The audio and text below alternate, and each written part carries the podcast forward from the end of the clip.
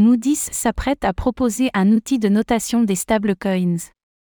L'agence de notation Moody's a semble-t-il tourné son regard vers les stablecoins. Elle travaillerait en effet à un outil de notation des crypto-monnaies indexées à d'autres actifs. Cela en dit long sur l'évolution du secteur et sur la surveillance accrue des stablecoins.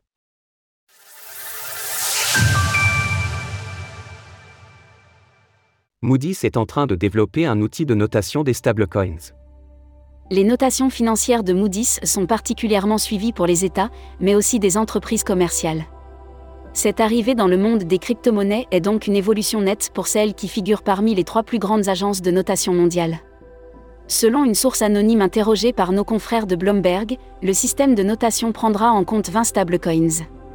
Moody's n'a pas encore annoncé cette initiative. Ce sont bien sur les réserves des stablecoins et leurs mécanismes associés qui seront particulièrement analysés par l'agence de notation.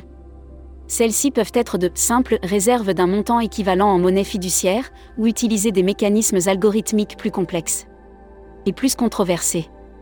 Selon la source interrogée, Moody's ne compte pas faire de son outil une notification officielle.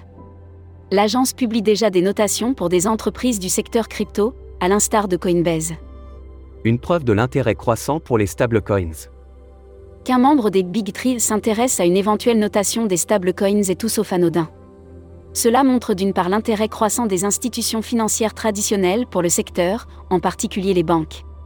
On a par exemple appris il y a quelques jours le lancement d'un stablecoin adossé au dollar australien par une des plus grandes institutions bancaires d'Australie.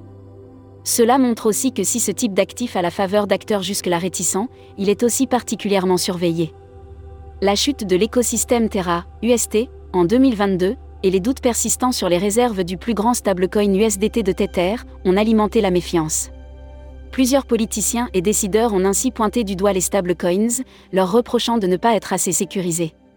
C'est donc ce créneau que va occuper Moody's, en capitalisant sur un engouement pour ce type d'actifs, tout en fournissant un moyen de déterminer si ceux-ci sont fiables et mitiger le risque pour leurs utilisateurs.